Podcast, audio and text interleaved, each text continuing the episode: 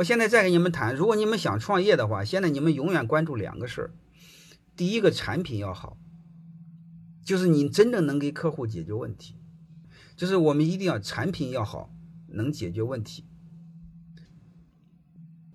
创业的第二个呢，你们一定要注意有流量。有流量就是你随便喊两嗓子，就有人买你的产品。就像今天我我就讲了一分钟的城市合伙人什么内容，我还没有卖课呢，就有同学要买。还有我挂的那个合伙人股权激励，如果你们想创业的话，几个合伙人怎么创业？